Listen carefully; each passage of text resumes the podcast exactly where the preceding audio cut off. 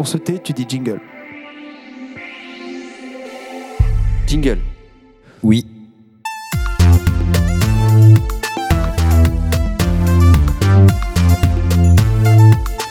Soleil vert Ouais. Taisez-vous, c'est à moi de parler, voilà.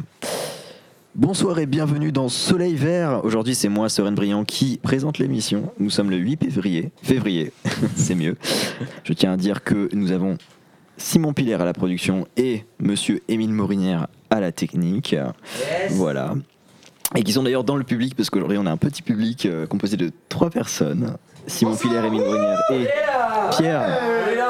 Voilà, voilà. Vous les entendez, ils sont beaux. Il y en a un qui a sont- son doigt dans sa bouche. ah. Oh.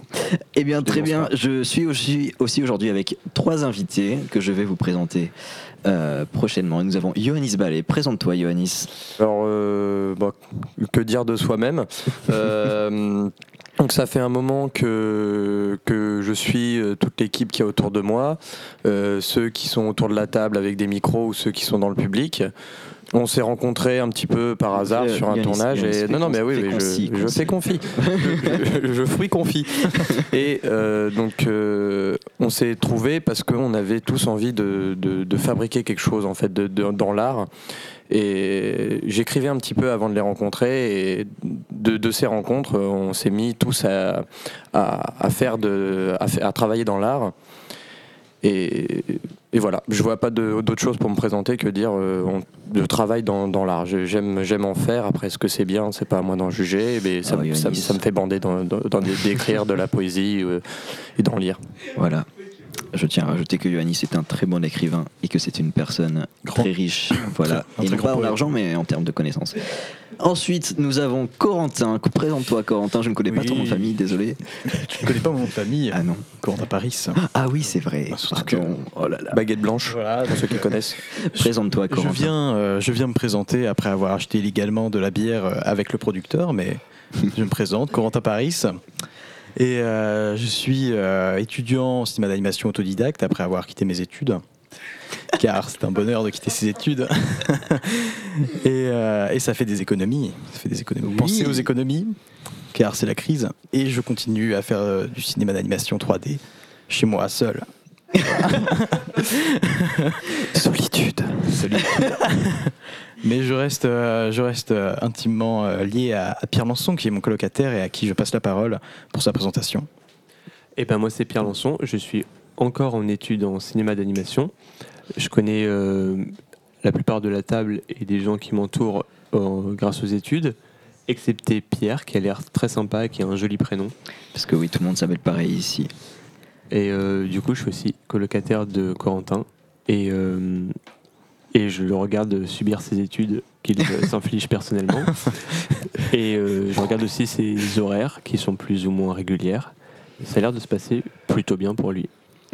Eh ben écoute, très bien. Je suis très content de vous avoir ce soir. Euh, On, on- on a fait Dans l'un et l'autre. Voilà, nous sommes chez Yohannis ce soir. Nous Non. sommes euh, Au dans ce Perchoir. appartement qui s'appelle Le Perchoir. Nous sommes bel et bien autour de la place Plume cette fois. Pour de vrai, on applaudit. Ouais.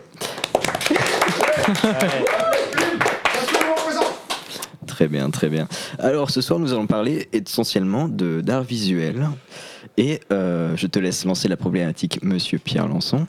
Euh, on était plutôt chaud pour discuter de tout ce qui était euh, direction artistique, notamment euh, de toutes les œuvres, films d'animation, films live action ou autres, qui ont pu nous marquer, que ce soit par le choix de la direction artistique affirmée ou des effets visuels, lumière, façon de monter, enfin, tout ça en général en fait. Et on va peut-être s'appuyer sur des exemples. Bah, euh, bah, du coup, je vais partir sur un petit peu euh, ce, que, ce, que, ce dont on parlait tout à l'heure euh, Oui, autour de la oui, table micro éteint. Je pensais à bah, un, un artiste comme ça qui me vient en tête, c'est Quentin Dupieux. C'est que quand je pense à Quentin Dupieux, notamment à, à Réalité, Rubber et Le Dain, c'est qu'il y a une couleur qui me vient en tête. T'es marqué visuellement par une couleur dans, dans, dans ce film, c'est le beige. C'est des films qui sont beiges, il y a une couleur très unie. Alors euh, ça n'empêche bien sûr que la light est surveillée, machin, mais il y a, il y a une constante de, de, de, de la couleur en fait. Mhm. Personnellement, je vois plus un marron cramoisi pour Robert.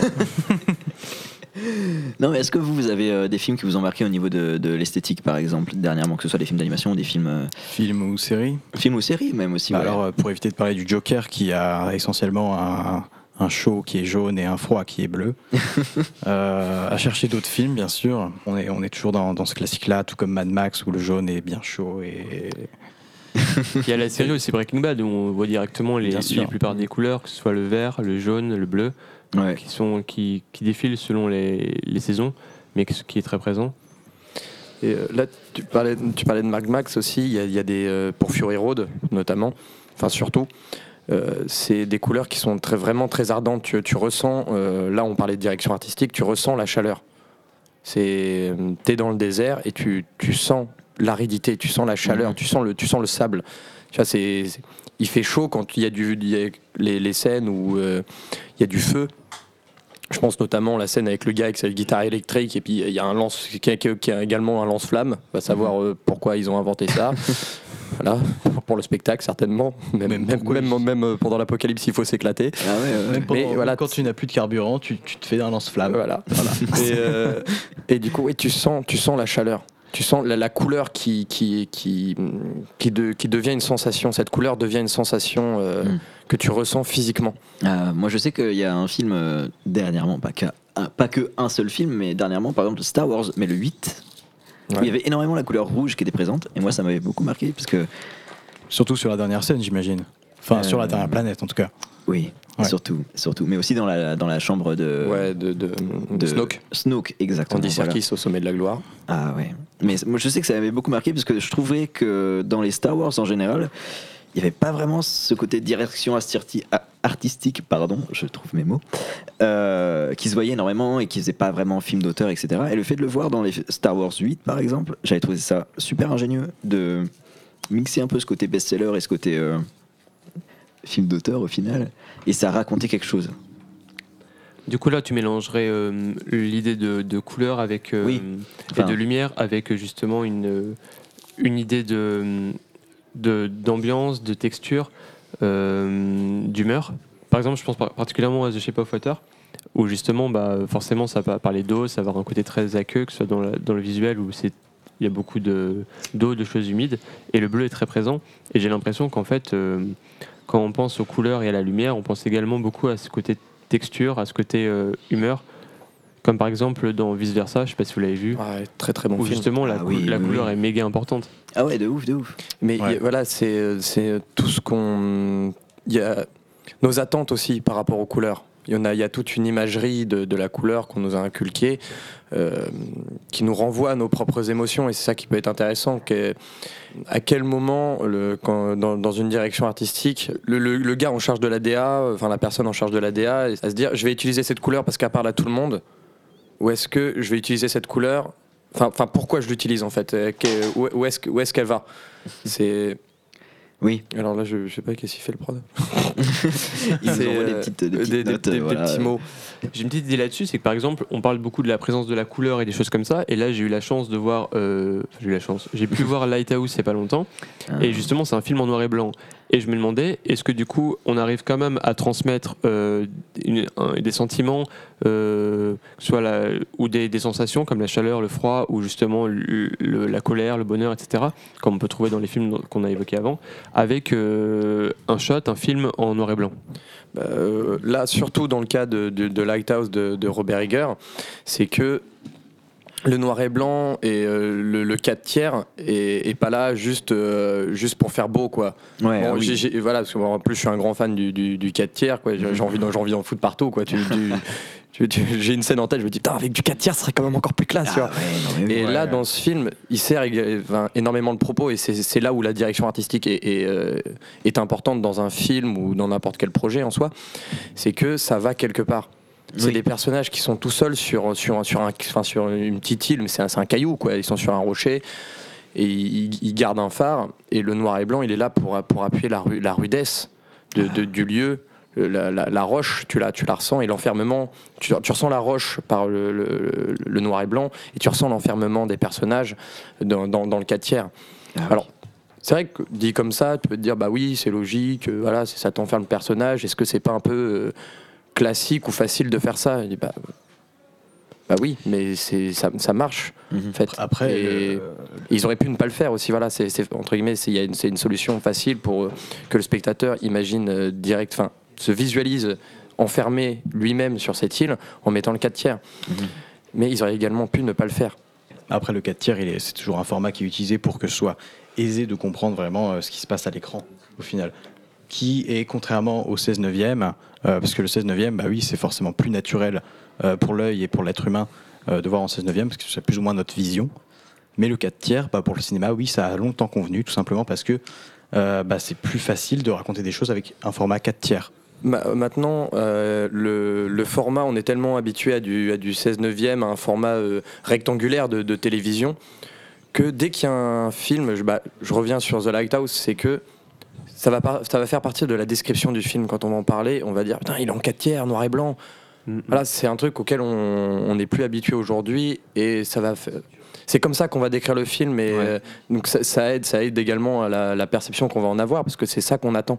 Mhm. On s'attend à être enfermé directement et du coup tu, tu passes le, le, le, le film il passe pas par quatre chemins quoi. Directement tu, tu, tu sais que le gars il arrive sur l'île, hop il est enfermé quoi. Tu Ouais. t'es avec lui et tu, tu réfléchis pas quoi. C'est Mais ça ça marche scénario totalement. C'est Oui. ça, qui est bien, c'est que ça sert le scénario parce que faut pas non plus que ça devienne juste euh, une anecdote en plus, un enjeu, euh, on va dire un enjeu euh, à, à réaliser, comme par exemple l'idée du plan séquence, tu vois, où faut- ce serait bête que le film soit un- intéressant parce qu'ils ont réussi à, à faire un, un Mm. plan ou un faux plan de séquence, alors qu'au final, il faut quand même que derrière il y ait un message.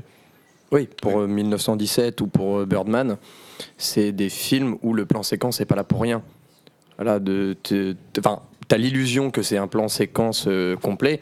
Bon, il y a évidemment euh, euh, pas mal de cuts. euh, J'arrive jamais à les compter en entier parce que parce que c'est pas c'est pas c'est pas mon métier. Il y en a 15, Mais je crois. ça sert ça sert ah, 15. Ouais, Ah, je m'étais crois. arrêté à 6 ou 7 à chaque fois. Bah, euh, je peux regarder. et, et là, ça sert énormément le, le- le- le- le propos.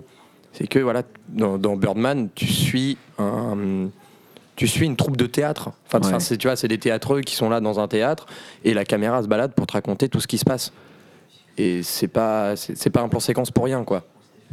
Et, euh, Bon, du coup, on, on peut en conclure que les- le, le choix des, des sentiments, des relations peut, peut également fonctionner avec du noir et blanc. Du coup, à quel moment on peut aller au-delà de ça et se dire waouh, euh, ce visuel, ce, ce film, ça m'a marqué par autre chose. Que ce soit, euh, je sais pas, est-ce que c'est un montage qui peut être intéressant? Je sais que du coup, avec So, euh, Coco, mais même toi, tu as vu énormément de films d'animation où justement, euh, c'est quelque chose qui vient très vite. Le fait que bah, t'es pas dans le réel, t'es pas dans le live action, donc tu peux facilement partir sur quelque chose de beaucoup plus graphique, avec des couleurs plus marquées, ou, euh, ou un aspect, un travail qui va être différent de la réalité et qui va énormément servir le propos. Ouais, et euh, dans, dans l'animation, c'est d'autant plus important. euh, alors, ça va peut-être euh, être un peu, je sais pas, peut-être être mal pris ce que je vais dire, mais c'est que c'est la direction artistique est pour moi beaucoup plus importante euh, dans les films d'animation. Ah oui, ça c'est parce sûr. que dans sûr. un live action, euh, bah, les personnages, ils te ressemblent. Tu vois, Mhm. c'est- on filme un monde qui existe. Oui, alors Donc que- euh, t'as pas, euh, enfin directement tu, tu, tu peux t'associer. Enfin c'est plus facile de de, de, de, de, te voir en fait. Alors que dans un, dans un film d'animation, va falloir, euh, faut, faut que tu achètes cette réalité en fait. ouais, Donc alors, la direction artistique est On a vraiment. Simon qui très faire une petite interlocution. Ah, Alors, euh, je voulais euh, intervenir un petit peu parce que ça parle de plan séquence et ça parle de direction artistique et, ça me parle. J'avais vraiment envie de dire un truc. Donc, j'ai déjà dit que j'avais adoré Ready Player One dernièrement et en fait, je voudrais rebondir sur ce que tu as dit euh, sur euh, le- le- l'aspect euh, direction artistique dans les films d'animation. Et en fait, Ready Player One, je considère presque ça comme un film qui est semi-film d'animation, semi-film en live action. Et là où j'adore euh, le plan séquence dans Ready Player One, c'est qu'il te montre qu'en fait, on peut et faire des super plans séquences en live action et euh, pousser le truc encore plus loin grâce à ce qu'on peut faire en CGI aujourd'hui et avec l'animation, la possibilité infinie des positionnements de caméra. Tu penses, tu penses auquel euh, plan séquence dans One, bon, euh, il y en a, vient il y a- il y en a, alors il y en a un paquet, mais même il y a des mouvements impossibles. Il y a cette espèce de travelling d'un kilomètre de, de hauteur en fait, Oui, s'il avait été en live action. Rien que le début, en fait. Ouais, c'est ça. la C'est-à-dire qu'en fait, c'est un espèce Ouais. d'énorme plan séquence qui est Ah pas oui. faisable Oui, en quand caméra traverses réelle. les voilà. différents plans du monde, oui. Mais pour moi, c'est principalement un film euh, CG, c'est principalement un film d'animation avec beaucoup de travail. euh, Ah oui, à 80%. Et pour, et pour ajouter sur la- le film d'animation. En fait, je pense que ouais, déjà la réalité sert en termes de direction artistique, c'est-à-dire que le dessin animé part de rien, là où le live action part de quelque chose qui est filmé, même s'il est modifié. Et en plus de ça, on peut s'appuyer sur un, un jeu d'acteurs qu'on n'aura forcément pas pareil sur un film d'animation où il faut en plus diriger artistiquement des faux acteurs. Voilà, bon, c'était une intervention, je sais pas si elle était très utile, mais j'avais très envie, très envie de citer Ready Player One encore une fois. Je suis désolé, bonne soirée. Je force un peu, tu vois, mais on, on apprécie, on apprécie. Elle était très utile. Ready Player One, c'est une bonne référence et Non mais je trouve ça particulièrement intéressant, mais justement le fait qu'on arrive à s'éloigner de ce, de ce côté euh, de ce côté live action, où par exemple euh, on est on est facilement marqué par euh, ce que fait les films Pixar ou Disney, etc. Où justement tu as quand même un aspect technique intéressant, mais ça reste avec des beaucoup de, textures réalistes. Et il y a certains films qui arrivent justement à s'éloigner de ça et à marquer leur direction artistique de façon de façon importante, que ce soit la série Netflix I Love Death and Robots. Ah oui, celle-là, Robots, celle-là. Oh.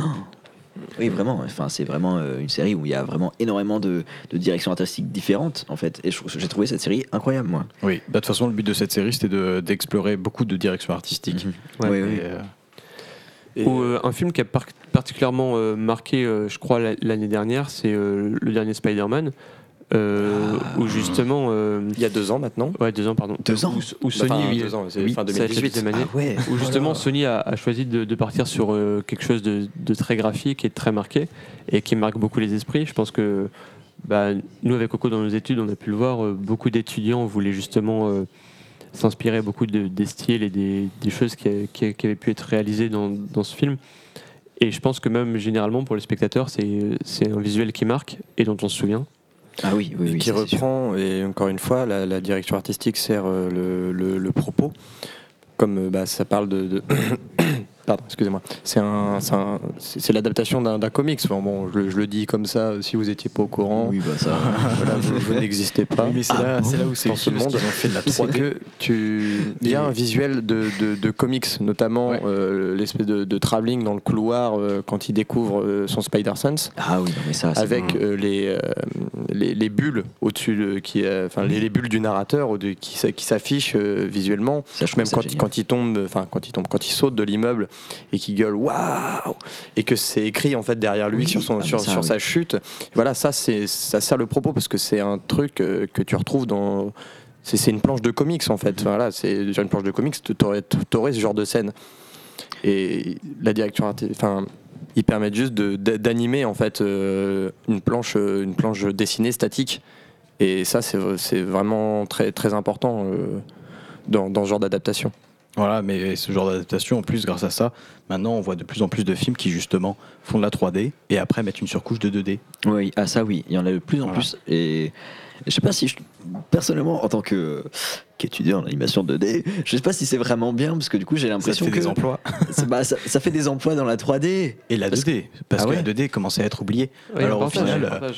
Là où c'est pas plus mal, c'est que euh, la 3D commençait à prendre énormément d'ampleur, surtout avec la perfection de la technique euh, 3D pour les films Pixar et Disney, bah on l'a vu mais rien qu'avec Indestructible 2.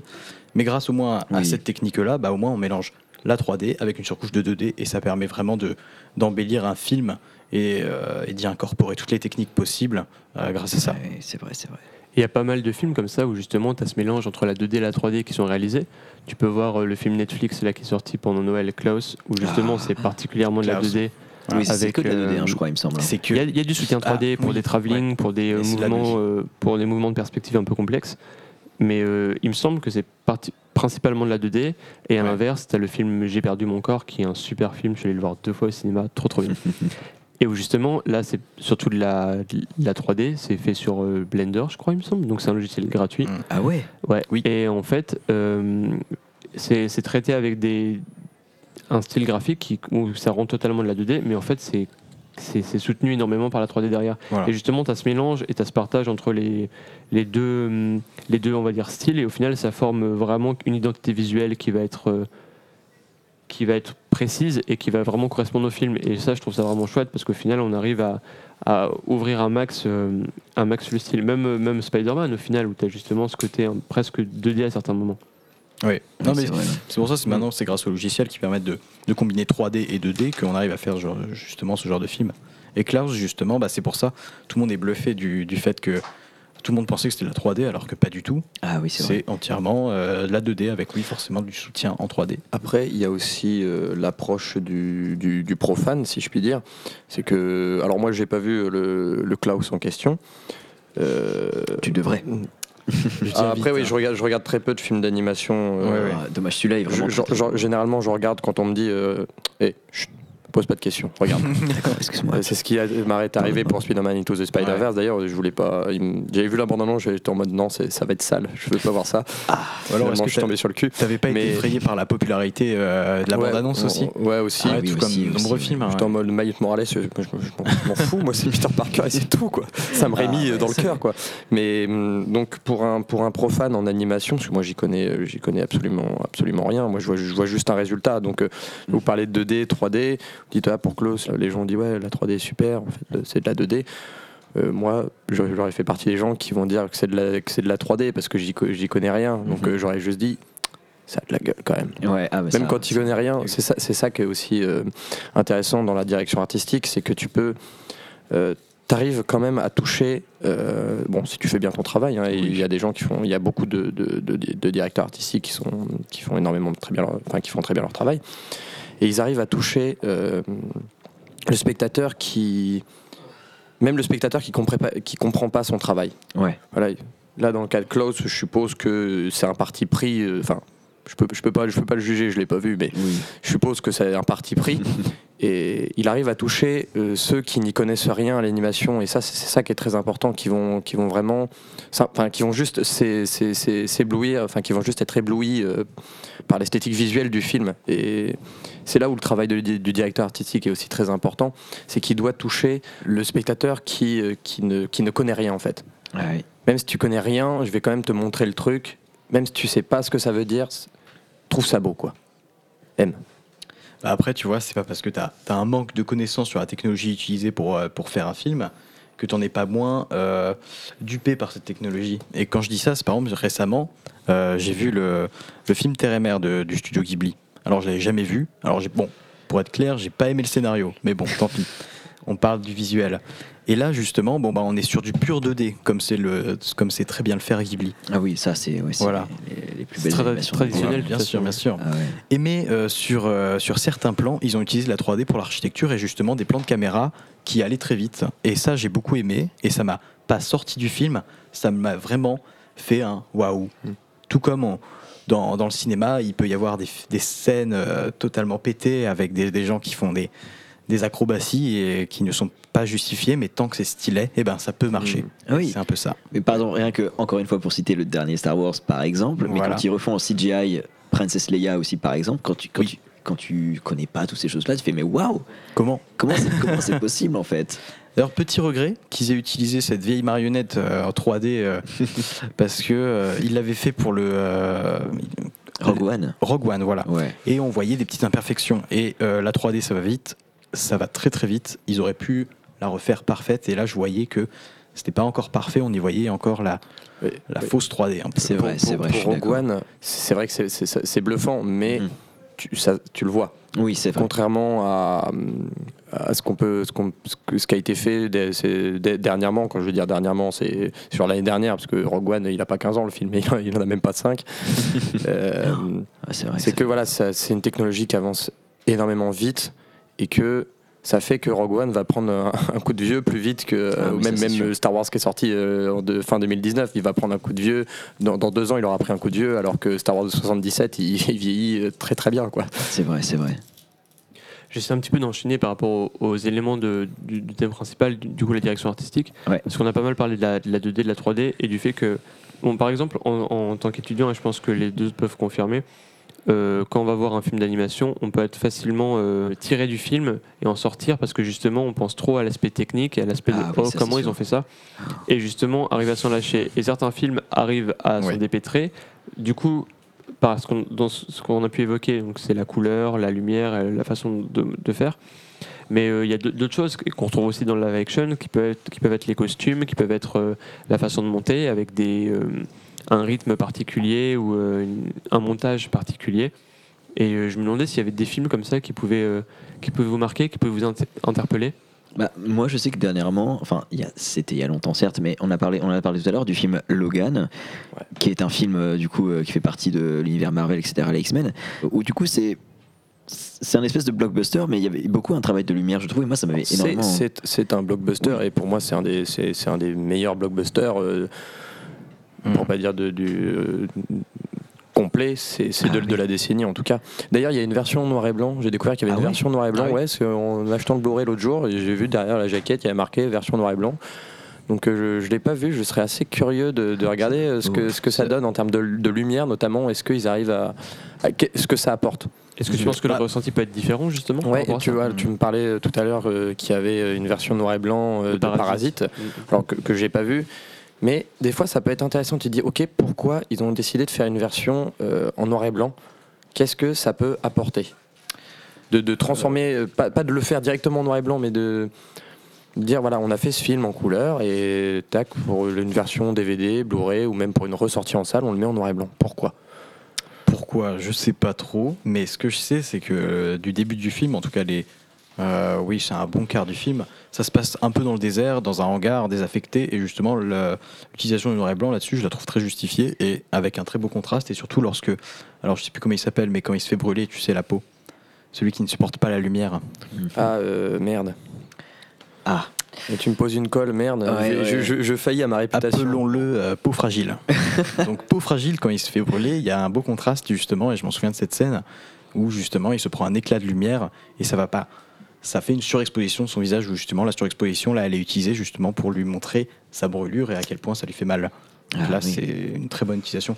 Et le noir et blanc, bah, comme on, avec le noir et blanc on chope bien le blanc et le noir et, et c'est ce qui est le plus important. Voilà, ça fait une très bonne surexposition de films anciens et voilà, je trouve que ça marche très bien.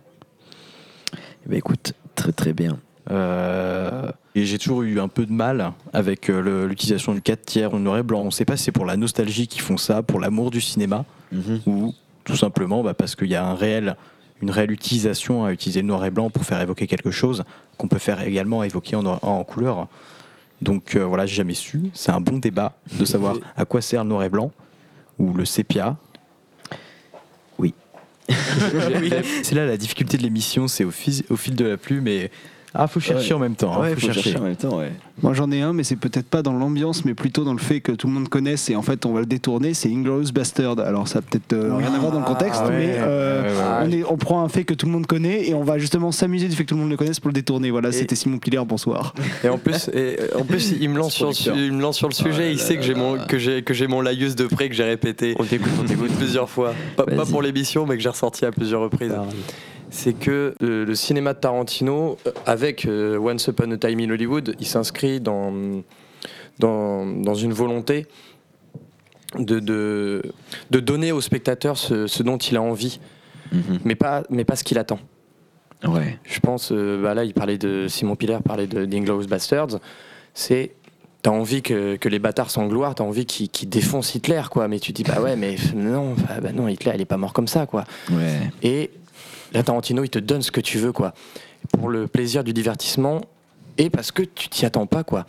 Et Once Upon a Time in Hollywood, il parle vraiment de ça. C'est que tu connais l'histoire, tu sais que Sharon Tate a se fait, a se fait tuer par euh, Charles Manson. Spoiler. Ah, excusez-moi. Et justement, à la fin, bah, Charles Manson la tue pas. Et cette Spoiler. scène, là, là, spoiler, il fallait le voir. Va falloir Voilà, c'est de votre faute. Oui, bon, écoute. Et, et du coup, là où c'est intéressant à analyser, c'est pas, je- c'est pas seulement gratuit, c'est que cette scène, elle est annoncée. Mm. Elle est annoncée parce que à aucun moment Brad Pitt peut foutre une branlée à, à Bruce Lee. Donc déjà, il, il est en train de te dire, ok, là, ce qui va se passer, c'est pas la, vé- c'est, c'est pas ce qui s'est passé en vrai. Et on, on part sur un, un cinéma qui va euh, vraiment prendre ce que tu, ce que tu connais et va te dire, ouais, tu, tu sais ce qui va se passer. Ouais, bah non, il va pas se passer ce que tu crois. Et ça, c'est beau. Et ça, c'est beau. Est-ce que quelqu'un peut rebondir là-dessus? Oui, non, oui. Euh, bah justement, moi je pense que j'étais beaucoup moins calé sur les, les choses que je pouvais attendre de ce film et justement à l'histoire. Et euh, par contre, j'étais beaucoup plus en attente par rapport à ce que pouvait proposer le réalisateur parce que j'ai vu euh, tous ses films, enfin, quasiment. Il m'en manque, euh, je crois que je sais pas. Mais Mm. bref, du coup, c'était justement euh, cette idée de faire est-ce qu'on va avoir quelque chose où on va reconnaître la patte du réalisateur? Est-ce qu'on va justement reconnaître ses peut-être ses, euh, ses astuces, ses, ses- ses idées euh, artistiques qu'on peut retrouver justement chez, chez, chez Tarantino? Et euh, du coup, j'avais aussi une attente, mais qui était différente de l'histoire. Et tu arrives justement à faire Ah ouais, ok, mais en même temps à t'en sortir et à trouver le. à ressentir une- la propre identité du film Mhm. et justement de, de te laisser emporter. On revient encore à l'idée de, de des fois de dire Ah, comment c'est réalisé de façon technique et quand c'est bien fait et que c'est assez fort, justement arriver à s'en échapper et à vivre le truc pleinement et à justement entrer totalement dans le film. Ça peut être aussi euh, le cas dont, euh, quand on connaît bien un, un acteur, qu'on le voit dans beaucoup de films, où justement on peut se dire Oh tiens, c'est cet acteur, et du coup euh, tu fais que de penser à fait qu'il a fait d'autres films, que c'est un super acteur, etc. Ah, ouais, DiCaprio ouais. qui a souvent Ah. joué les, les gentils garçons, les- les- le, le- le héros, euh, et qui depuis quelques années, il joue un peu un, un- un enculé, et du coup tu dis ah, ok d'accord. Ouais, il joue pas le méchant, il joue le bâtard. Le, C'est comme, je trouve, dans. Dans Django, non, c'est pas, un- c'est pas un bâtard, Loup- enculé. le loup de Wall Street, Ouais. c'est un bâtard. Moi, je trouve dans, c'est, dans Interstellar, je crois, où genre au milieu du film, il y a Matt Damon qui se ramène. Ouais, et t'es en mode ok, qu'est-ce que Ouais, voilà, c'est ça. Genre, enfin, là où dans tous les personnages d'Interstellar, genre c'est des acteurs que tu connais pas vraiment, tu t'arrives à t'identifier au truc. Quand tu vois Matt Damon sur la putain de planète, je sais même plus quelle planète c'est d'ailleurs, ça fait très longtemps que je l'ai pas vu, mais que tu le vois, tu fais mais qu'est-ce que tu fous là en fait, Matt Damon, qu'est-ce que tu fais là? Et je trouve ça vraiment dommage. Je trouve que Est-ce que vous pensez que du coup ça, ça, ça- arrive à, ça à peut te sortir du, ça peut te Ça sortir un ça peu du film parce que les, Ouais. les directions artistiques, c'est-à-dire qu'ils peuvent, ils peuvent avoir monté un visuel ultra important, avoir choisi des couleurs, avoir choisi quelque chose de, de très très très précis, et où tu peux être plongé dans le film mais à 100%. Et justement, là, tu vois ce- ce- cet acteur que tu as, vu dans, dans un autre film où justement Hmm. il jouait le facteur et euh, il était avec sa petite mobilette, son petit chien. Ah ouais, Et là, tu fais, mais qu'est-ce qu'il fout sur Mars, ce con? Mais là, dans, dans, dans le, dans le cas Interstellar, c'est euh, pour moi c'est un, c'est, un, c'est un des, des rares problèmes du film, mais qui est pas un problème grave. Hmm. C'est juste que là, on t'explique des choses que tu ne connais pas, ouais. et tout d'un coup. Il y a un truc que tu connais qui va, qui va mettre en danger toute ta perception de, de, de ce qu'on est en train de te raconter. Et qui en Parce que là, tu te dis, ah ok, mais en fait, non, je connais.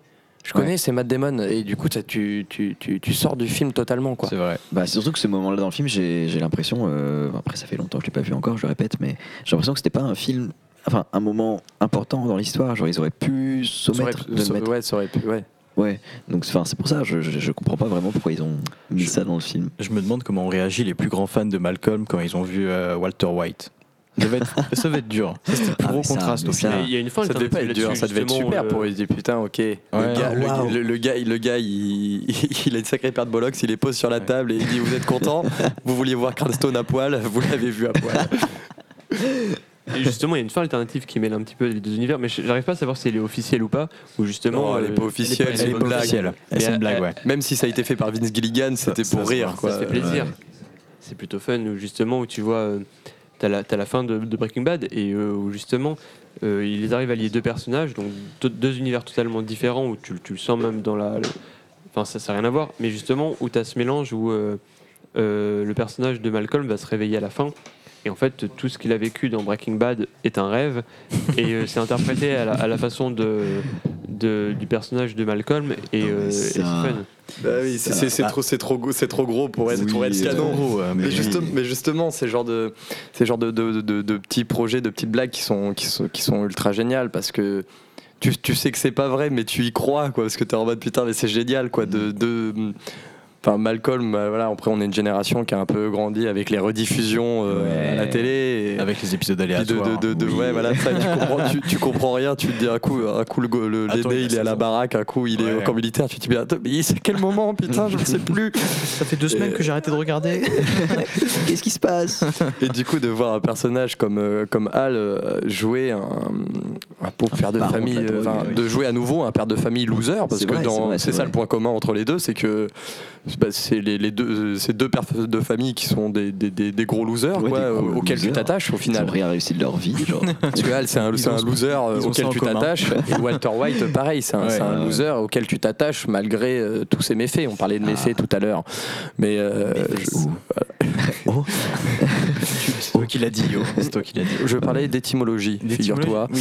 Et euh, D'ailleurs, je- je voilà, c'est mal- malgré tout ce que fait le personnage, tu t'es énormément attaché à lui comme, euh, comme bah, comme la, la direction artistique, euh, le, te- pas te l'impose, mais te, te le Oui. suggère. Parce Ah oui, que bah, justement, c'est, parce qu'on parlait de la direction artistique surtout d'un point de vue visuel, mais elle est. euh, la direction artistique sert à, à- est là pour servir euh, Ah oui. aussi le, le- le- le- vraiment, vrai que- vraiment à proprement parler le scénario. Bah, surtout que Et- c'est le personnage principal, donc à partir de ce Voilà. moment-là, genre, ils peuvent te faire croire ce que tu veux. Vu que c'est le personnage principal, vu qu'ils vont te, te le faire bouffer à fond, bah, t'es obligé de l'aimer, tu vois. Genre, enfin, c'est normal. Et je crois qu'il n'y a aucune série ou un- aucun film où on peut dire Ouais, le personnage principal, c'est un gros connard, genre, je l'aime pas. Enfin, parce que enfin, forcément, tu le vois tout le temps, quoi. Alors, je, je me rappelle plus du nom du film parce que je l'ai banni de ma mémoire. C'est un film que je mets à l'index. Alors, euh, tu- pour ceux qui connaissent pas l'expression, quand tu mets quelque chose à euh, l'index et que tu, quand on- avant au Moyen Âge, quand on mettait un livre à l'index, c'est qu'on l'interdisait. Ah, Donc c'était une censure, c'était l'Inquisition. Donc ça fait partie des films que je dis que je mets à l'index parce que c'est des films qui se, non, tu peux pas quoi. Et j'avais vu ça en, en école de ciné ouais. où tous les personnages sont exécrables. Tu n'as aucune empathie pour eux et c'est même pas une direction, c'est même pas une volonté de la direction artistique de te les faire détester. C'est juste une direction artistique qui est ratée et qui fait que tu détestes même le scénario de base hein, et puis les Ouais. acteurs. Tu détestes tout le monde. Dès qu'il leur arrive un truc, t'as juste envie qu'ils crèvent quoi. tu dis, ouais, il t'arrive, une galère, mais, mais galère encore plus, mais, mais, mais, mais mange le sol quoi. Mais je veux plus te voir quoi. On m'a forcé à regarder le film en entier. Je me suis barré. Premier générique, t'as que je me casse. Est-ce que t'as des noms de films? Euh, là non, justement ce film, vraiment, je l'ai banni de ma mémoire. Je me rappelle plus du titre. Ah ouais, à ce Ah mais vraiment c'est un exemple que je te cite, c'est vraiment un film où c'est le- les- tout- c'est c'est- il est mauvais quoi. Un truc mauvais comme ça, j'en avais pas vu. Même des films qu'on dit c'est mauvais parce que c'est simpliste ou quoi. Non, c'est pas mauvais, c'est juste simpliste. Mais là, c'est mauvais quoi. Justement, là, je trouve qu'on on s'écoute, on s'écoute euh, discuter un petit peu de comment on ressent un petit peu la direction artistique par euh, différents biais.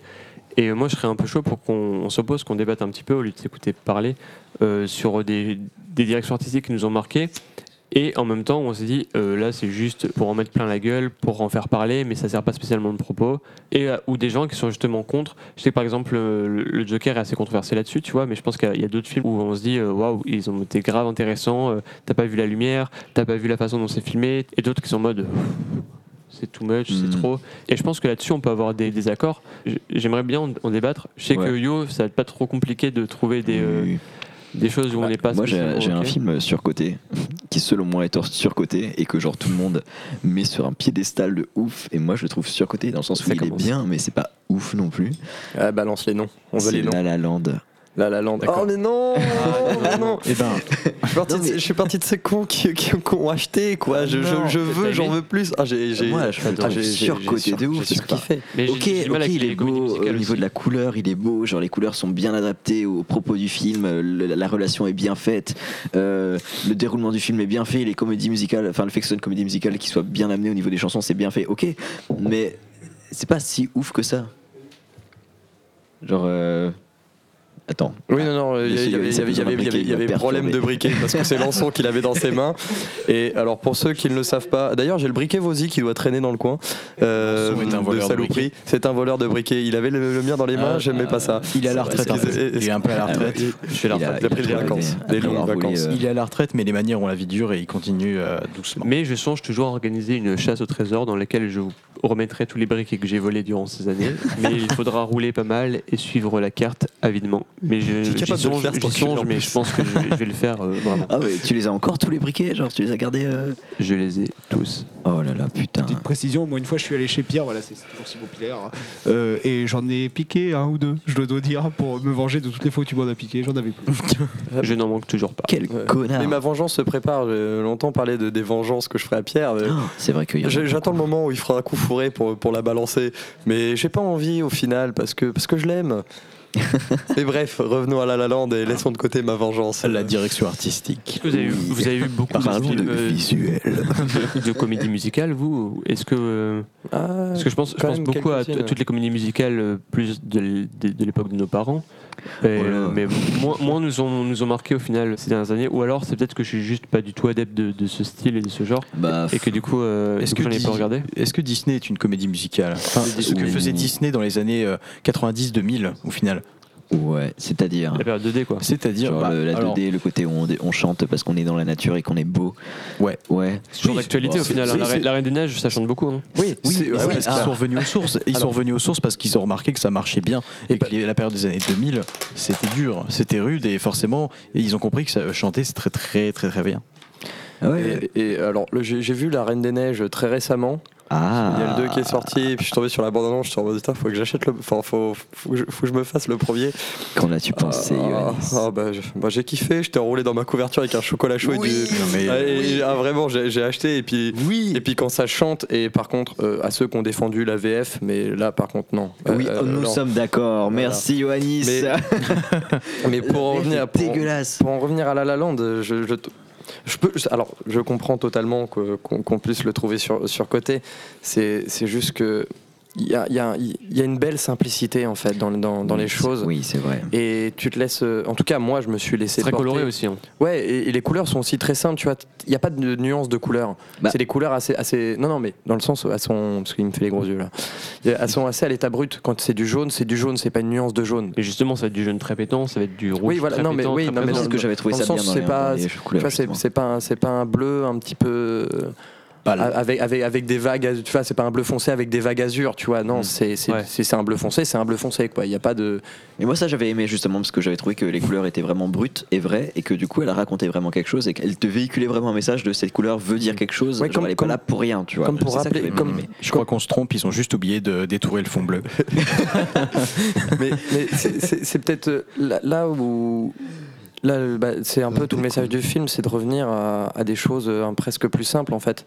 C'est de, de rappeler pourquoi les couleurs sont là et pourquoi elles sont importantes. Ouais. Et euh, non, je te passerai pas mon briquet. Et euh, attendez, excusez-moi deux petites que- secondes, j'allume ma cigarette. Attends, j'allume ma est. cigarette. Est-ce que, est-ce qu'à l'inverse, du coup, vous avez été marqué par des films ou des, des séries qui, justement, ont pris que des bases classiques, c'est-à-dire pas spécialement de visuel marqué, pas spécialement de couleurs, de, de lumière présente, Alors et, mais pourtant, en sortant, et des années après ou des mois après, vous dites Eh, ce film, il était trop bien, mais tu sais pas spécialement dire pourquoi, parce qu'au final, euh, tout semble euh, assez lambda. alors moi je peux parler d'une série que je pense qu'il y a que Yoannis qui a vu ici parce que je pense que vous n'avez pas pris Ah, pas daigné la oui, regarder. Oui, oui, Oula, oui, sens- oui, la oui, oui, viens, viens, viens, de la balance, série balance. Les excuses. du monde, la meilleure série de tous les temps, c'est-à-dire La Euphoria. Voilà, je sais Euphoria, la version US. La Parce qu'à la base, c'est- une série, je sais plus exactement de, de quel pays, mais c'est l'adaptation, c'est la version américaine d'une- d'une série euh, euh, qui vient du, du Moyen-Orient. C'est un, Ah ouais. c'est un pays qui vient du, Mo- de- de- dans le coin du Moyen-Orient, je sais pas lequel c'est. Eh bien je ne le savais même pas. tu vois. Et moi, du coup, de, de voir la version US, je me dis putain. Faudrait que, Bah. faudrait que, faudrait que je m'intéresse un petit peu à la version originale. euh, C'est vrai, c'est vrai, c'est vrai. dis, euh, Bah, c'est ouais. comme par exemple, je sais pas si tu connais Scam. Non. Non, c'est quoi, enfin, je, vu que personne connaît ici, je vais pas en parler. Mais enfin, c'est une série qui du Bande coup, est née en. Norvège et il y a beaucoup de, de, déri- de dérivations. de- de- bref, Dérivés. de, de- de différentes séries qui sont nées dans plein d'autres pays européens et du coup, il y a une version par pays presque. Et Bah, c'est très Upside. intéressant. Upside, qui est, euh, qui est la version US de Intouchable, Ah, oh, avec oui. Brian Cranston. mais euh, qui, qui a son côté un peu inutile parce qu'il reprend vraiment trait pour trait euh, le film au final. Et, aussi parce que c'est euh, Intouchable est un film, euh, ça reste récent. Oui, ça reste récent. Voilà, en euh, fait, c'est ça. pourquoi, pourquoi faire un reboot, euh, d'un un remake d'un film qui a 10 ans euh, Non, ça sert à rien, quoi. C'est Voilà, c'est tu fais un ça. remake d'un film des, enfin comme A Star Is Born, tu vois. euh, voilà, Oh, c'est non, c'est- euh, franchement. je l'avais trouvé bien. Non, non, ah, non, non, non, non, mais non, non, pour- non, justement, justement, c'est Pour ça. l'avoir regardé, il est bien. Non, A Star Is Born, il est, il est, il est, il est, il est génial. Mais là, non, mais là, c'est un remake utile parce que euh, il y a eu, il y a eu plein de versions différentes de ce film et, et d'en faire encore une autre, c'est, ça t'apporte encore autre chose, encore Oui. une autre vision. Alors que là, de, de faire euh, une autre vision d'un, de notre film d'intouchable, alors que le film est tout récent, tu te dis mais Voilà. pourquoi en C'était fait vraiment Ouais, pour adapter au côté américain et c- Bah, voilà, la- c'est la- pour ça que c'est un la- peu ouais, inutile. la, la- la thune, ça, c'est, c'est euh, pas, c'est pas un projet artistique en fait thune, pour moi. thune, Ça, ça c'est pas un projet artistique. Voilà, c'est comme Le- Disney, qui, USA. Disney qui refait des live action, genre de tous les films possibles pour dire oh on veut de la thune, genre on va refaire Aladdin, d'accord, mais, Oui, le mais film c'est- est- mais c'est- pourquoi tu veux faire ça? Enfin, genre, Bah, euh, Aladdin de base est bien, mais genre le, remake roi- d'Aladdin, moi je l'ai vu au cinéma, c'est éclaté au sol. Mais c'est Guy Ritchie le roi lion, euh, le, roi lion est le meilleur exemple. hein. Mais le roi lion est le meilleur exemple. Mais il y a du bon avec. euh, Ah, c'était joli. Dans, dans, dans, dans le fait que ça soit le, le roi lion, c'est pas intéressant. Ouais, mais pour moi, c'est Mais- un, book. Mais, mais en fait. voilà, mais c'est un book et c'est ça, c'est ça, c'est ça, c'est euh, là. On va pas te demander d'acheter le scénario parce que le scénario tu le connais déjà, les plans tu les connais déjà, tu sais exactement tout ce qui va se Oui, passer. c'est ça. Donc le, le roi lion, Alors, Bah, il s'était pas obligé. Artisti- artistique, Bah, mais c'est pas obligé, art- en fait. artistiquement, il est très intéressant. Ça aurait dû être. euh, un- il aurait juste dû avoir son propre. non, non, attends, attends. Il aurait juste dû avoir son propre scénario. Ils auraient Oui. dû en faire un, un- un film euh, vraiment à part entière et pas faire un remake du Roi Lion. Parce que visuellement, moi, je suis, je suis allé le voir au ciné parce que je me suis dit quand même, le Roi Lion, quoi. Et vraiment. Euh, je me suis pris une claque dans la gueule parce que Ah ouais. visuellement ça m'a tué quoi. Visuellement, il est bien, mais moi perso, vu que je l'ai vu en VF, euh, j'ai Ah. beaucoup regretté d'être allé le voir parce que la seule. Beyoncé quoi. Voilà, c'est ça. Le, le seul point positif du Roi Lion, c'est Beyoncé. Enfin, c'est- Childish Gambino en plus aussi. Voilà, c'est ça, c'est enfin, tout le, le cast VO de, de, de l'OST et qui, est- qui est énorme. Vraiment Mais les gars, du coup, énorme. qu'est-ce qui, qui va différen- différencier le fait de reprendre un scénario qui existe déjà, mais euh, de l'adapter en live action Bah, pour moi, Euh, l'intérêt de d'un- faire ça, d'un film, c'est. d'un film qui va juste passer en noir et blanc, tu vois. C'est une- un changement de direction artistique, Mm. mais euh, l'histoire, le fond reste plus ou moins le même. Mais du Bah coup, ouais, est-ce qu'on peut les, les lier ou c'est quand même une approche qui est différente Bon, il y a peut-être l'approche du fric aussi, mais. euh, Bah oui, mais justement, parlons, l'approche du fric. bah, parlons de l'approche du fric. Est-ce que ça vaut le coup d'aller payer euh, sa place 8 euros au minimum de cinéma pour aller voir quelque chose que tu connais déjà? Parce qu'au final, le cinéma, le principe du cinéma, c'était pas vous de prendre une claque visuellement, même si des fois c'est l'excuse pour dire ouais, j'ai payé 8 euros pour rien, parce que c'est juste pour la claque, mais seulement juste parce que. Voilà, euh, si ça ne t'apporte rien dans le scénario, ça ne t'apporte rien. Et bien que le visuel soit important, ça reste Alors, quelque chose qui embellit le scénario et qui sert au scénario. Mais tu vois, là, je suis sur le Roi Lion, bah, leur budget c'était 45 millions et ils sont, ils sont fait euh, 968,5 Et millions de box-office. Donc Un- forcément, ça Un milliard d'entrées, on ne sait pas là- comment, mais bon. Mais c'est c'est- là, là, ça c'est une question très intéressante. C'est que euh, vous dites, ouais, on va pas au cinéma pour se prendre une claque. Bah évidemment, si en fait. Bah si, bien on, sûr on que veut, si, on veut du, que diver- si. du divertissement. Le cinéma, l'art, c'est du divertissement parce que ça ne. Pourquoi il me fout une claque là-bas euh Et Tu vas pas voir une peinture parce que quand tu vas dans un musée, tu, tu y vas pas pour parce que ça va, enfin entre guillemets, parce que ça va changer ta vie en fait. Si, mais Mais ça doit t'évoquer mais quelque parce chose. que tu veux te divertir l'esprit et la réflexion, tu vois, ça peut t'amener à réfléchir ou pas, mais la réflexion, c'est du, c'est un divertissement, tu te divertis l'esprit. Bien sûr, non mais je, et, je demande et- pas ce et que. même, même sans réflexion, de voir juste des images. euh, alors, j'ai beau euh, kiffer le, ciné, le, le- le cinéma euh, de, de genre, le cinéma d'auteur.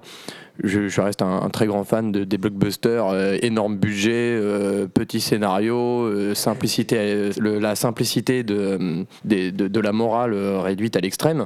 Mais pour, pour le cas de Fast and Furious, où je suis vraiment un très grand fan, j'en prends plein la gueule et j'en veux, ça me divertit quoi. C'est ça, euh, je, je, je réfléchis à mon, à mon propre amusement quoi. Et c'est génial.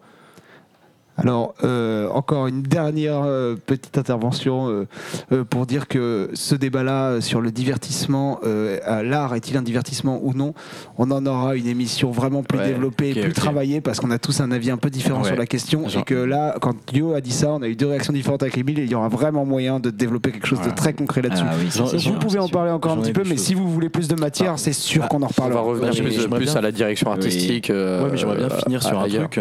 Vas-y, vas-y. c'est que tout simplement, oui, euh, je vais au cinéma pour pas forcément le scénario et m'éclater, mais euh, c'est pas pour autant euh, avoir un copier-coller d'un scénario. C'est ça la différence. Et J'ai Ouais, l'impression que tout- tout- toutes les œuvres qui nous ont le, plus marqué, forcément, c'est pas spécialement les, les œuvres avec le plus gros budget. En termes Ah de oui, visuel, ça, j'ai l'impression qu'au final, les, euh, les choses, les, les productions, les films qui sont le plus marqués visuellement, bah, au final, c'est pas celles qui, euh, qui ont le plus gros budget, qui vont dépenser le plus de thunes. C'est celles qui vont avoir un- une identité beaucoup plus euh, marquée. Ah oui, ça c'est sûr. Moi, je sais que par- par exemple, dernièrement, quand je suis allé au cinéma, j'ai fait un truc, c'est que je regarde plus aucune bande-annonce, et du coup, je vais vraiment au cinéma pour me prendre une claque et me dire, ok, je vais voir ce film-là. Je sais pas du tout ce que c'est comme film. J'en ai entendu parler à droite à gauche. Ouais. Et du coup, j'y vais, et à chaque fois, je ressors, je me dis, ah ouais, sympa, tu vois, genre vraiment Ouais, sympa. ouais, ouais. Le dernier film où j'ai fait ça, bon, euh, c'était euh, La vie rêvée de John F. Donovan, qui est un film de euh, Dolan. Dolan, voilà, Xavier The Dolan. Life J'avais- and Death of John F. Donovan, parce que le titre français, je lui crache de la gueule. Excuse-moi, je l'ai vu en VF parce que je suis allé le voir avec ma mamie. du coup, voilà. Mais enfin, j'avais pas du tout entendu parler de ce film et du coup, vu que je suis allé le voir, bah, sans vraiment avoir entendu parler de ce film, je me suis dit, ah ouais, c'est vraiment un super beau film. Sachant que moi, je suis quelqu'un de très inculte qui n'a vu aucun film de Dolan. du coup, forcément, là, je suis allé voir celui-là et je me suis, trouvé, je me suis pris une, Et- claque de ouf. Alors, Et euh, je, je remarque que ça crache pas mal sur la VF et VO. Il va falloir Oui. vraiment un débat là-dessus. alors hein. juste, Ah non, mais moi, juste pour euh, un Life and Death, de la juste, juste pour Life and Death of John F. Donovan, euh, on parlait tout à l'heure des films qui ont été cutés, on parlait des director's cut. Et, euh, ah, c'est quel film qu'on parlait de la director's cut euh, bah, C'était pour Star Wars, oui, Ouais, ouais. les- une demi-heure Ils restante. ont cuté une demi-heure. Je pense au Seigneur des Anneaux, le 1 a une director's cut euh, de, de, de 3h30 Ah, et le montage original du film durait 4 heures. Je dis putain, mais euh, même, la- même dans la director's cut, ils les ont pas foutu les scènes. et pour euh, Life and Death of John F. Donovan, euh, il manque une heure de film. Ah Mais ouais Il y a eu un souci a- aussi. Ouais, il y a eu aussi un, un souci, mais un souci, souci au montage. Ça, ça, ça, ça, ça, ça marchait pas et les producteurs étaient pas chauds de sortir un film de 3 heures, un film hollywoodien, enfin entre guillemets. hein. Et euh, ils ont cuté tout un personnage, le personnage de Jessica Chastain. Donc j'étais euh, ultra dégoûté parce que Jessica Chastain, bah, depuis Interstellar, c'est bébé. Même si elle a joué dans Snow White and the, Ant- euh, and the Huntsman, c'est comment il s'appelle le 2 C'est Winter's War. Même si elle a joué là-dedans, ça reste Jessica Chastain. Ils ont enlevé tout un personnage. Ils ont cuté une heure de film, quoi. Ah, Le film dure deux heures, presque de deux heures, deux heures et demie, et tu Mm. dis mais ok, mais l'histoire en fait a parlé de quoi? Michael Cambon au générique, il est crédité en tant que narrateur. Tu le vois 5 minutes, il te raconte que dalle. tu dis en plus vous avez Michael Cambon quoi, il y a Dumbledore qui vient qui vient là dans la cuisine dire bonjour et vous et vous le cuté du film qui est censé raconter l'histoire, il y a personne. Il est où le gars? Moi je veux le voir mais euh, ils sont où C'est une heure de film putain. Enfin, Comme on disait, ça t'aurait sorti du film parce que tu connais déjà l'acteur et sa Oui, c'est vrai, ça aussi. Il emblématique. serait, oh Alors- putain, Dumbledore. crois oui, mais c'est il a pas de barbe, il a pas de barbe, il a pas ses cheveux. Du coup, tu Quand vois juste, tu, tu sais que c'est mais- bébé, mais, tu, tu vois pas Dumbledore. Pardon, mais pour euh, The- la série The Mandalorian, au dernier épisode, j'ai dit Oh, Gustavo Fring. C'est tout ce que j'ai dit. ouais, ah bah ça m'a fait pareil. Et je n'ai pas dit euh, Oh, c'est qui le méchant, le grand méchant? Non, Gustavo Fring. Il a déjà un nom et il n'est pas propre à Star Wars. Oui, mais tu vois, ça m'a fait pareil parce que qu'il y le a- il y a- retour du postier en fait qui Ouais. survince, euh, Mais pareil pour, pour Werner Herzog euh, qui joue dans The Mandalorian ou euh, moi après c'est aussi pour ça m- ça m'a pas sorti parce que quand j'ai appris que Werner Herzog jouait dans Star Wars j'étais en mode mais je veux j'achète mais tout ce que tu veux j'en veux plus mais donne-moi du Herzog dans Star Wars putain et euh, et, et Pedro Pascal qui est là-dedans, qui est sous le casque, tu te dis mais qui- qui- qui- qui- pourquoi il a accepté Enfin, oui c'est génial d'accepter ce rôle, mais pourquoi Pedro Pascal Tu vois, tu, tu- il, il a un plan. Tu vois, c'est le personnage principal, tu le vois une fois, et en plus, euh, ils auraient pas dû le montrer parce qu'il sert à rien là-dedans. Ah, Enfin, de, de- le, le fait de montrer son visage dessert le scénario, et du coup, c'est dommage. Mais t'as Oui. Oberyn Martel qui se balade dans Star Wars, et personne l'a reconnu à part moi. Si, je l'ai reconnu, je l'ai reconnu, mais il- euh, je l'ai reconnu au bout de quelques minutes. Non, quelques secondes, minutes. Non, quand tu vois son visage, je veux dire. Oui. Voilà, moi je l'ai reconnu des. je l'ai- je l'ai- Qu'est-ce qu'il met là? D'ailleurs, le saviez-vous dans V Star Wars? pour Vendetta. Simon Mais euh, tomber. il il me Super, parle de, de V pour bravo. Vendetta. Il a dit qu'il fallait mettre les bières par terre. C'est lui qui les renverse parce qu'il voulait pas qu'on les renverse sur la table. Mais euh, oui, bah, j'espère que c'est vide. C'est moi qui lave le plancher après. Et tu Mais, disais quoi, euh, euh, Moi, je disais que le saviez-vous dans le Star Wars 7, il y a un des Stormtroopers, c'est Daniel Craig. Hmm. Voilà, Parce dans que la les- scène où elle dit. Les euh, studios pour James Bond euh, se sont étaient juste à côté. Voilà, c'est ça, c'est ça. D'accord. Et il y a une scène où elle dit justement, elle est enfermée euh, dans euh, La le première fois vaisseau qu'elle de utilise la Kylo force. Ren. Euh, je vais le dire en français parce que voilà, mais elle dit, euh, vous allez laisser votre pistolet par terre et me détacher et tout. Et genre, le C'était Storm- lui. Ouais, c'était lui. Au début, D'accord. j'y- au début, j'y croyais pas fait son et petit quand je l'ai revu, j'étais en mode attends, je reste je- jusqu'au générique, je regarde et oui, dans le générique, t'as Daniel D'accord. Craig. Je euh, suis sûr Et qu'il a- justement, quand il l'a tu fait la gratos. regardes en VO, tu reconnais sa voix. ouais. Et. Pedro Pascal, Pedro Pascal, quand, quand, Oh. quand, quand t'as la souci, quand t'as le souci de la VO, Pedro Pascal, je l'ai reconnu au bout de 5 minutes. D'accord. Preuve à l'appui, Simon est là, il était présent. On l'a regardé tous les deux et on a passé. Ah merde Mais il y, y a preuve à l'appui, il était là, il s'en souvient pas, mais il était là. Et voilà, on a passé euh, toute la soirée à regarder The Mandalorian et à faire Oh à chaque fois qu'il y avait bébé Yoda. Ok, on, est des bébé esclaves Yoda. du système, on est des esclaves du, système. Je vais m'acheter une peluche ouais. bébé Yoda. Eh Je suis bien, un vendu. Yoda est- surtout. Yoda est un personnage, mais maintenant c'est une race. Elle, C'est les Yoda. Donc c'est bébé, un bébé Yoda. Exactement, et je Yoda, pense c'est que là-dessus, non Yoannis, C'est là-dessus qu'on va conclure sur bébé Yoda, parce qu'il n'y a pas meilleure conclusion que bébé Yoda. On conclut sur la tête triste de Pierre euh, qui voit à quel point on le spoil sur The Mandalorian et on en est désolé. Ne t'inquiète pas, moi aussi je suis spoilé depuis tout à l'heure, mais je ne dis rien parce que je suis quelqu'un de très. Ah euh, voilà, très. Je ne vais pas finir ma phrase. T'inquiète, il y a une saison 2, ça veut dire qu'il meurt pas à la fin. Voilà. Euh, bah écoute, c'est un spoil. bah oui, il y a une saison 2, c'est quoi ces connards qui annoncent la saison 2 C'est un spoil, je ne savais pas qu'il ne mourrait pas, s'il te plaît. Et Quand même. Pour finir, nous espérons que Kathleen Kennedy euh, se fera virer pour la saison 2. Mais non, alors, et, Euh, On va, Ok, on va ok, conclure ok. là-dessus. Ouais, Plus tard, ouais. je propose juste qu'on se, on se donne tous rendez-vous pour voir le prochain facteur euh, dans, un, dans un autre univers et dire oh sympa cette direction artistique, mais Ouais. on est un petit peu coupé du film à cause de cet acteur qu'on connaît tous. Mais euh, je trouve que c'est plutôt intéressant. euh, et euh, là, euh, là tu sais, c'est intéressant parce que je suis allé voir 1917 euh, hier de Sam Mendes. Donc euh, le gars qui a fait euh, quand même Skyfall et American Beauty, donc c'est pas Joel rigolo, tu vois. Bon, il a fait Spectre, mais machin. Et euh, bon, ça c'est pas grave. On lui en veut pas. et euh, qu'est-ce que je disais? Il m'a coupé. Oui, euh, t'as Colin First, Benedict Cumberbatch et Mark Strong là-dedans, donc des acteurs ultra connus. Tu connais leur tête. Mark Strong, il est, tu connais sa tête, mais il te sort pas du film parce et ça te que coupe. il- ça te coupe. mais alors ça aurait pu, parce que Colin Firth, tu connais, quand, tu vois sa gueule, t'es censé être en mode Ah putain, c'est Colin Firth. Et ben là, dans le film, ça passe nickel, parce que leur personnage est traité de manière à ce que ça, peut être, ça aurait pu être n'importe quel acteur. Mais là, le fait que ça, que ça soit Colin Firth, euh, ça, ça te rajoute, ça te rapproche du personnage, et ça, te- et ça, mais ça te sort pas du film. Mhm. Et comme on parlait de ça, on parlait de Gustavo Fring et, et de, euh, et de, de Ouais. Matt Damon. euh, bah là justement, ils ont réussi à, à sortir de cette loupe et de non comment on dit loupe en français, c'est euh, de, Euh, de la boucle. boucle. Ils ont ils ont réussi à sortir de cette boucle, à, à mettre des acteurs qu'on connaît. Mhm. Et qu'ils ne sortent pas du film euh, comme ça, alors qu'en plus ils ont des tout petits rôles, tu vois, ils apparaissent 5 minutes, enfin, même, même pas. Et que quand, tu, quand Baby Cumberbatch il arrive, t'es pas en mode Oh putain, c'est Sherlock, euh, c'est Doctor Strange, Mais- c'est c'est là que c'est c'est Smaug. un bon film. Et, et là si voilà. t'arrives à t'en sortir. Et- euh, avec Emile, là, on avait vu il y a, il y a un an ou deux, euh, Patterson, et il y avait déjà Adam Driver qui était plutôt connu. Et euh, justement, on arrivait, on arrivait, on a, t'as, t'as ce petit moment de, de blanc où t'es en mode, hey, je le connais. Et puis au final, tu t'arrives à t'en sortir et t'arrives à te à rentrer dans, dans le visuel, à rentrer dans l'histoire. Bah là, C'est super, super cool. bah, justement, c'est la, la, la preuve d'une bonne direction artistique pour euh, que ça soit pour Patterson de Jarmusch ou euh, ou c'était 1917 de, de, de Mendes. Bah écoute, euh, je ne sais pas parce que moi je ne l'ai pas vu ce film. euh, voilà. Donc on va conclure là-dessus.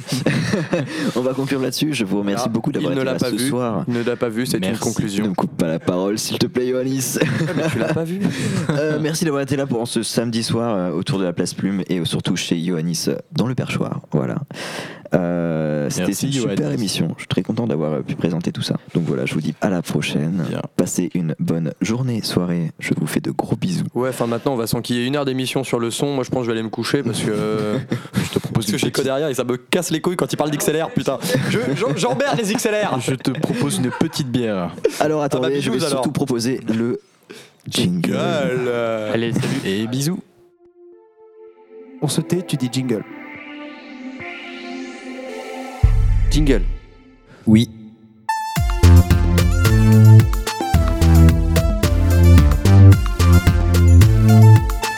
Soleil vert Ouais. J'étais pas dans les notes. Voilà.